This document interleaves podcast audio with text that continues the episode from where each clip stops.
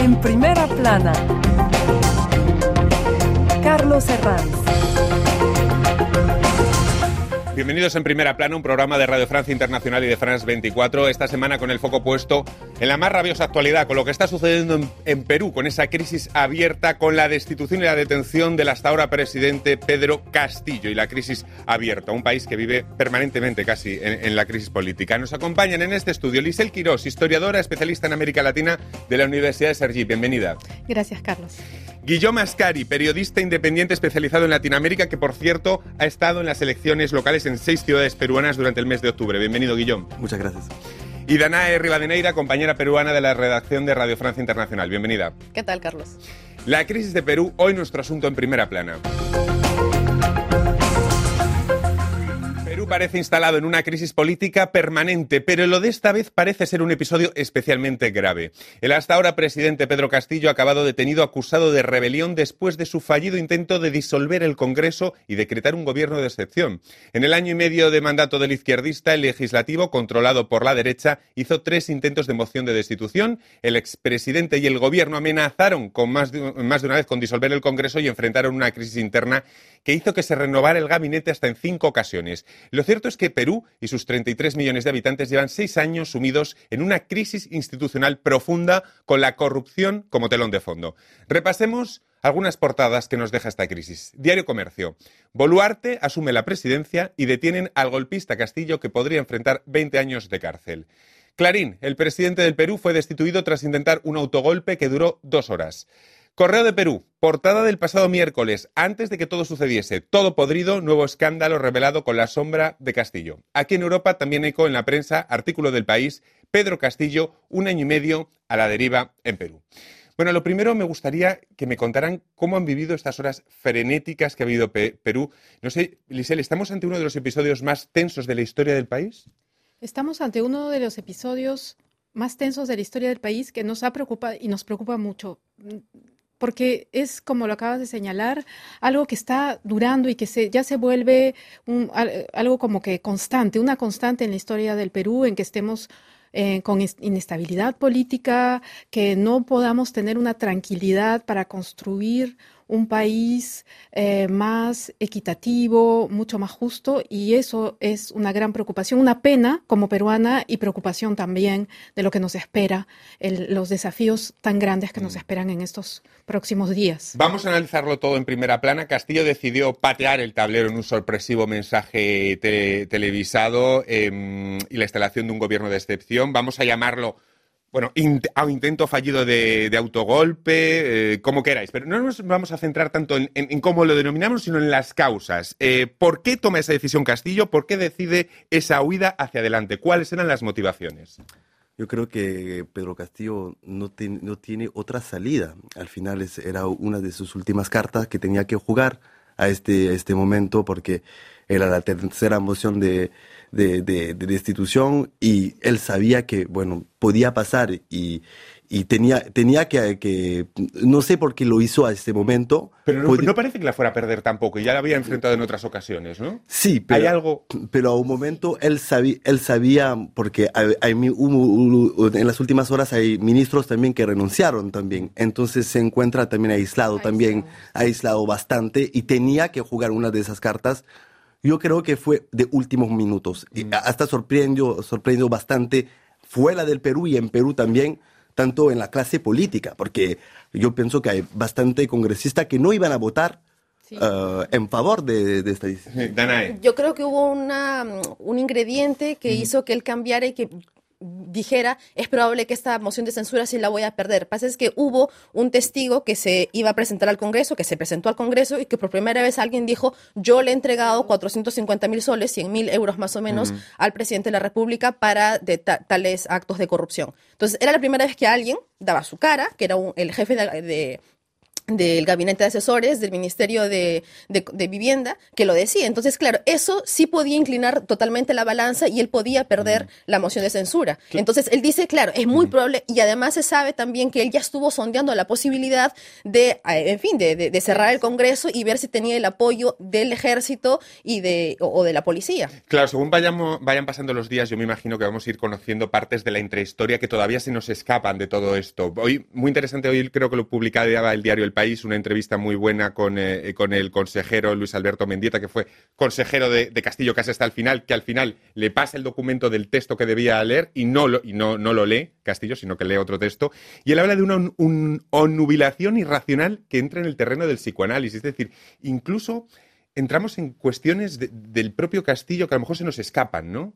Probablemente, porque somos seres humanos y personas que estamos afectados por lo que sucede. Y como lo comentábamos, eh, Castillo ha vivido también una situación durante un año y cuatro meses de acoso uh -huh. también psicológico, es decir, que no se le ha dejado trabajar, ha estado constantemente puesto en causa, no ha habido un, eh, hay, hay, también un contexto de fuerte racismo y clasismo, lo no cual, se puede negar. No, puede justificar un autogolpe de un, un eso no lo puede justificar. pero si me, me estás preguntando sí, sí, sí, si ese, el, ese factor puede tener Puede- un peso, un peso. un peso en su Mm, en su decisión, decisión, no en la justificación de la decisión, sino en la decisión sí puede ser. Es, es decir, a- le puede haber afectado también seguramente, o sea, como persona. De hecho, ¿no? Ahora, bueno, es también un poco lo que se espera, eso de señalar que tiene problemas eh, de salud, pero puede Sí. ser que también sea algo real, ¿no? Claro, que, tiene esa, esa parte también.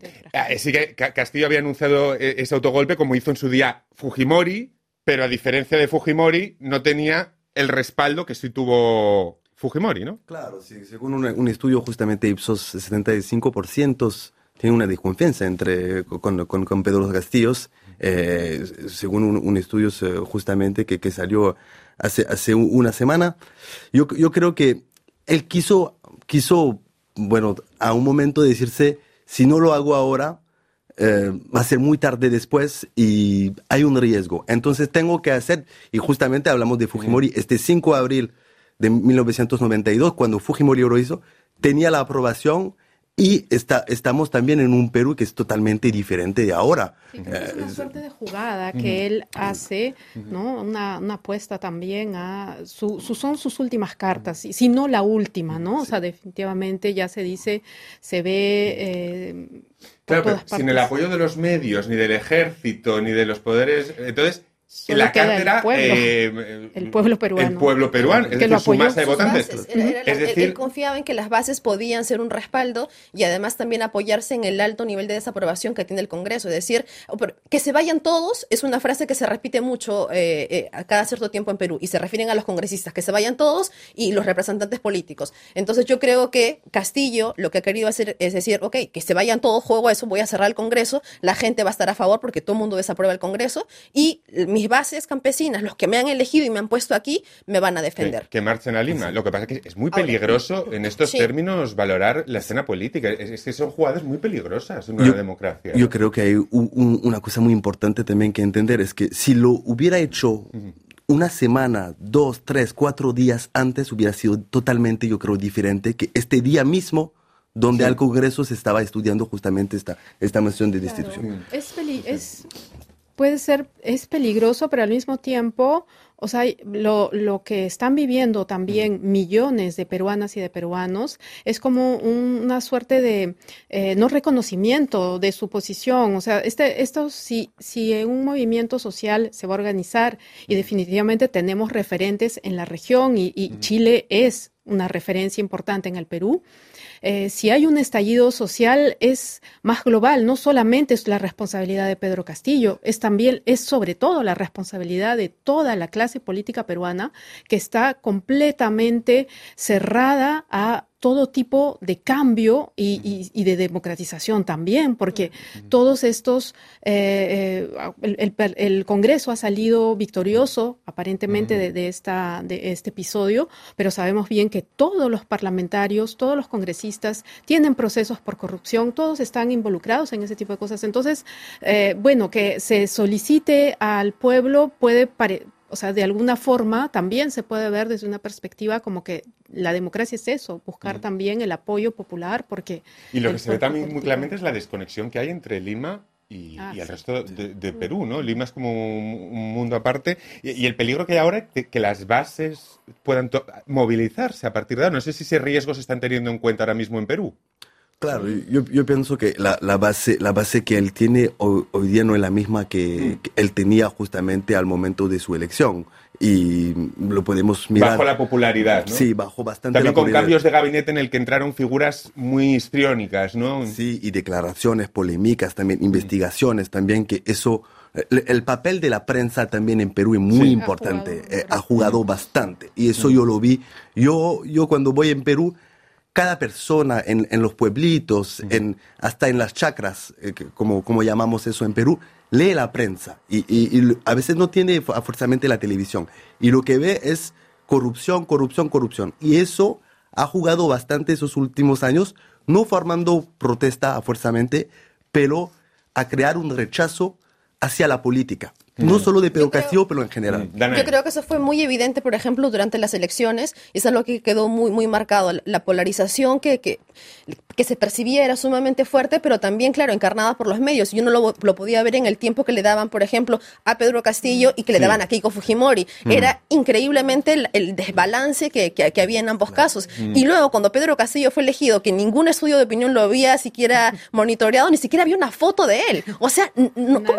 ¿cómo es posible? Los estudios de opinión no había nada. Entonces, ahí para hablar acerca de desconexión Lima-regiones. Totalmente. Y lo cual ex- puede explicar precisamente su, su gesto. O sea, decirse ahora. Intentamos explicar, no justificar. Claro. Intentamos explicar una... Claro, explicar, sí, sí, sí, por supuesto. No, desde su punto de vista Claro, justifica para él que entonces solicite, porque ya estaba bajando también en términos de popularidad y, y esto puede generar más bien un apoyo, porque la- se ve como una injusticia, o sea, desde fuera de Lima, como algo injusto y como siempre la capital dirigiendo todo, porque también tenemos eso, Lima, ¿no? Y el resto del país. Entonces, puede ser que eso también, hay que ver, estas, estas semanas, estos días que vienen van a ser... Van a ser muy- claves. Su futuro judicial ahora se enfrenta a una acusación por rebelión y podría enfrentarse a penas de 10 y hasta 20 años, ¿no? Y ha pedido el asilo a México, ¿no, Danae? Sí, son, eh, es es cierto, o sea, y luego lo que vamos a ver seguramente es que hay más carros que se van a, que se van a ir sumando. Eh, eso se va a ir viendo efectivamente en, lo- en los próximos eh, días. A todo esto, el Congreso aprobó que la nueva presidenta, la primera mujer en la historia del Perú, sea Dina eh, Boluarte. ¿Quién es Dina Boluarte? Don Dina Boluarte es una abogada de 60 años que recientemente había sido ministra y eh, que eh, asume la vicepresidencia de manera... Es una, un- una mujer que tampoco es de, de Lima, ¿no? es una mujer eh, para nosotros en el Perú chola, es decir, que ah, tiene raíces eh, indígenas y, eh, y que entonces va a tener frente a ella un desafío enorme porque siendo mujer y con las demás características que acabo de señalar, su tarea es ardua, por no decir... Y llegar hasta titanística. 2026. 26. Vamos a hablar de los retos que tiene por delante, pero va a ser a vuelta de una pausa aquí en primera plana.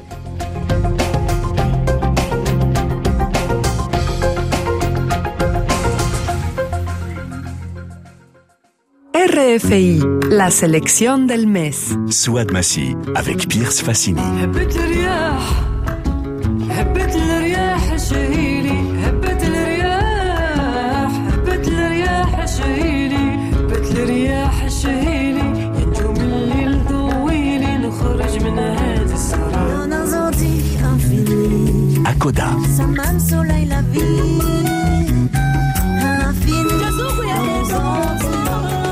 Fresco avec Maimouna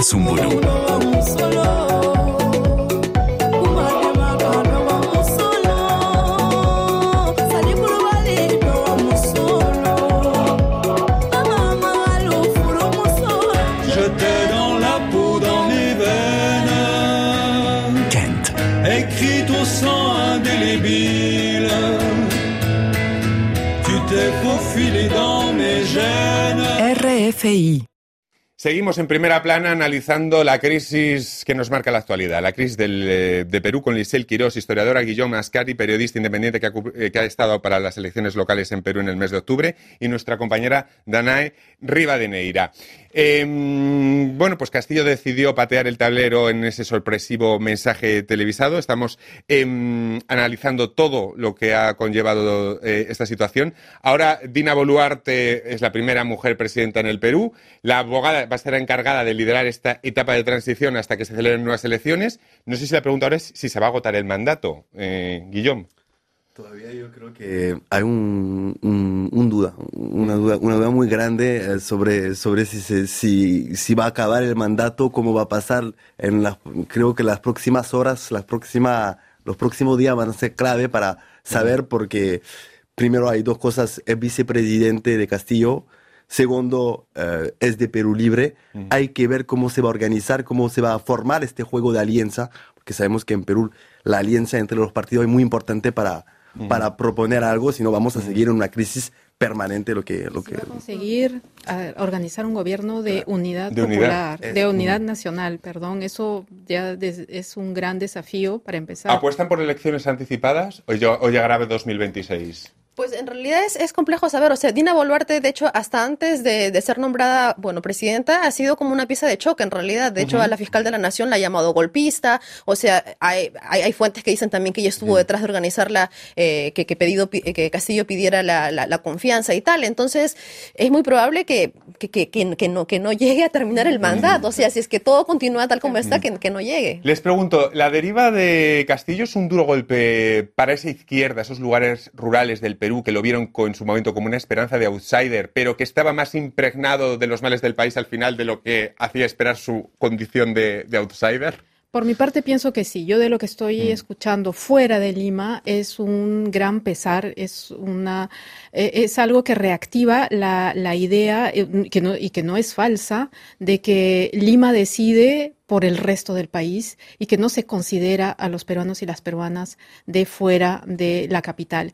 Y, y creo que esto es lo- el, el sentir, eh, un sentimiento. Pedro Castillo representaba eso, fuera de que si tenía o tuvo un, un- un, eh, un accionar político válido, capacitado, lo que significaba fuera del país era que ese otro Perú estaba representado por primera vez en nuestra historia. La, Fiscalía, en cualquier caso de la Nación, había señalado al mandatario por, incluso, yo voy a decir, liderar una presunta organización criminal con el objetivo de amañar contratos y así lograr ganancias ilícitas. Nada distinto a lo que han pasado otros mandatarios del Perú, pero ¿en qué punto está esta investigación? Bueno, se le había iniciado una investigación preliminar, de hecho es la primera vez que investigan preliminarmente a un presidente estando todavía en el cargo. Son cinco investigaciones que él tiene en, cu- en curso por corrupción, hay una más por eh, haber plagiado supuestamente la tesis de maestría, Eh, pero claro, ha habido un, un, un cargamontón allí en, en cuanto a investigaciones, pero también es cierto que hay bastantes indicios de que la corrupción ha existido o existe. y, y bueno, no es una sorpresa porque, pues, en fin, es, un, es el mal endémico del Perú. O sea, hay un libro famosísimo que es Historia de la corrupción en el Perú, donde, en fin, es algo que nos atraviesa y tal vez es incluso, no sé si una manera de, de hacer política o de relacionarse en política, lastimosamente. Eh, un libro histórico, otro, otro de, de Mario Vargas Llosa, es Conversaciones en la Catedral, donde dice esa mítica frase de ¿pero en qué momento se jodió el Perú, no? Haciendo, parafraseando a Vargas Llosa, ¿no? Parafraseando, sí, podríamos decir que prácticamente desde el inicio de la República Peruana, porque eh, como historiadora puedo decir que no hubo un momento en el que el Perú haya podido eh, organizar un, un sistema estable, eh, democrático, dado y orientado hacia las personas más necesitadas. O sea, ¿Me vais a permitir repasar el historial? Porque ver a un mandatario en la cárcel no será una novedad en el país. El expresidente Alejandro Toledo está en libertad bajo fianza en Estados Unidos. Alan, García se suicidó antes de que le dictaran prisión preventiva. Ollanta Humala estuvo en prisión preventiva, aunque ya está libre. Pedro Pablo Kuczynski está bajo arresto domiciliario. Martín Vizcarra está libre, pero bajo investigación. Alberto Fujimori es por ahora el único que cumple prisión efectiva. Castillo sigue su estela. El historial es mm, de quedarte de piedra. ¿No hay esperanzas para que un día el país pueda cambiar de alguna forma este negro historial en el poder? A corto plazo, lastimosamente, me yo creo, yo creo que no. Yo creo que no porque no hay actualmente un referente político. Si uno, si uno se dijera, hay un líder político alguien que pueda hacer, no.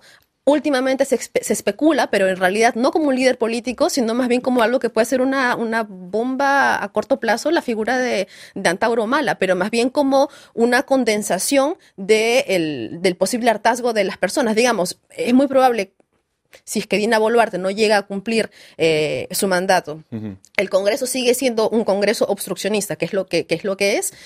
Y si es que se produce el hartazgo y en ese momento tal vez Antauro Mala logra canalizar todo ese descontento, eres una figura que está eh, en... Expliquemos brevemente quién es Humala para que nos están viendo que estén un poco... Antauro Mala es el hermano del expresidente Ollanta Humala y en el 2009, durante el gobierno de Alejandro Toledo, él, se, él tomó una, una comisaría, murieron cuatro personas y él fue juzgado por el delito de sedición o, o- o rebelión, que es también el delito porque se le, va, se les va a juzgar a Pedro Castillo. Él estuvo, se le condenó a 25 años, luego se le redujo la condena y recién salió libre este año. Y desde entonces, bueno, se especula que su figura podría ser, eh, en fin, eh, Vamos a ampliar eh, el foco, el zoom, y eh, le- les quiero preguntar por dos cosas que están en el fondo de esta cuestión. La corrupción como mal endémica del país y los referentes, la falta de referentes sociales, políticos que tengan un consenso o, una, o que puedan ser respetados por, eh, por la opinión pública. No sé si se les ocurre algún nombre de consenso y por qué, y si la corrupción no está lo suficientemente perseguida en Perú. Pienso, por mi parte, creo que no es el único país en el que la corrupción sea de tal Sí. amplitud, en- sobre todo en la región latinoamericana. Sin embargo, el, el problema creo que en Perú es ese desfase entre la capital, el la, la capital eh, Lima, son prácticamente 10 millones de habitantes, un tercio de la población total Mm. del país. Históricamente es el lugar del poder y de la concentración del poder. Hay una concentración muy fuerte y hace que entonces un fenómeno que existe en otras partes aquí se vuelva como que a la a potencia 10, ¿no? Está mucho más eh, um, de manera más este, enquistada en este espacio y por eso es que ah, los procesos de regionalización, Mm. de descentralización no han tenido un verdadero efecto, sino el de repercutir la corrupción de Lima a las otras regiones. Entonces hay como que cambios estructurales que debería hacer el- el- los gobiernos y el país en general para eh, cambiar y modificar esta situación. La constituyente podría ser uno de ellos y en todo caso muchas personas abogan por esa salida de, de esta crisis. Muy interesante. Ya ven que intentamos explicar la crisis política abierta a trae- a- a- de la huida hacia adelante de Castillo, pero intentando buscar dónde están esas claves, eh, poniendo el foco al- de largo alcance, ¿no? Porque si no, yo creo que nos perdemos en toda esta crisis. Les pregunto, eh, ¿por qué la corrupción no está lo suficientemente perseguida como lo hacía con Lisel en el país? Y si se les ocurre algún nombre de referente político de consenso en Perú. Eh, Guillaume. Porque simplemente yo creo que la- los políticos viven de esa economía informal. En Perú hay una, una economía informal tan grande, tan fuerte, que aprovecha tanto los élites, las élites limeñas que tanto los, los demás del país, en, eh, en la selva, en la sierra, en la costa. Y, y eso lo vemos en Perú. En Perú hay, hay, hay una desconexión muy grande, pero de, de un lado la, la corrupción, hay dos fases. Hay las personas que van a decir, sí, eh, no, no queremos más co- corrupción, pero del otro lado le aprueban. Le aprueban porque no quieren que haya una economía formal, no quieren que haya un, un nuevo contrato social, es lo que esperan hoy día lo- los peruanos Una- y que no tienen desde más, más de 10 años. Es una corrupción endémica que impregna el sistema y que incluso es aceptada dentro de lo que es